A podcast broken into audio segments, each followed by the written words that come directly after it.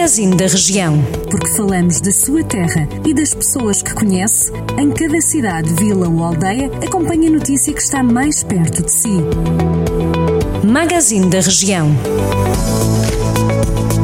Edição de quarta-feira, 29 de julho, para o Magazine da Região, começando por Viseu. O destaque é este anúncio do governo que assegura remoção de amianto em mais de 100 escolas da região centro. O governo disponibilizou 60 milhões de euros para a remoção do amianto nas escolas públicas de todo o país, naturalmente aqui presentes também as escolas do distrito de Viseu.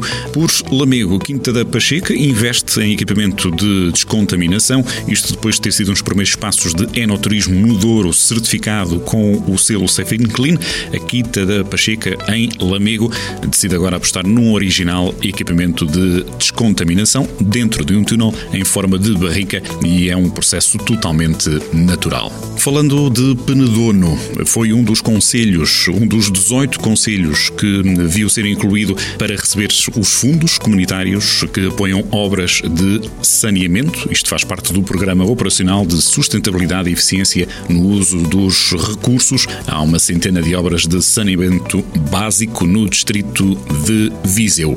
Por Reisende há também a novidade para o turismo. Calha bem nestes dias de verão, dias quentes, as termas de Caldas de Aregos já reabriram ao público com todos os serviços disponíveis. Já por Mortágua é notícia nestes dias o lançamento da Ecovia do Mondego, uma via ciclável que passa a ter 40 km de extensão, com início em Santa Combadão, na linha da Beira Alta, depois prolongando-se também pela ecovia do Mondego, através dos conselhos de Penacova, isto depois passar os municípios de Mortágua e Vila Nova de Poiás.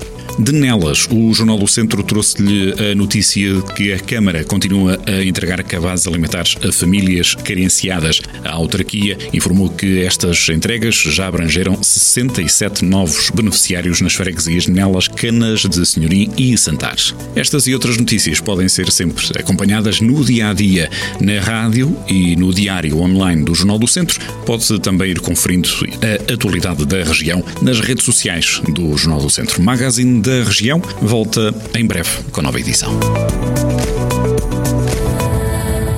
Jornal do Centro, a rádio que liga a região.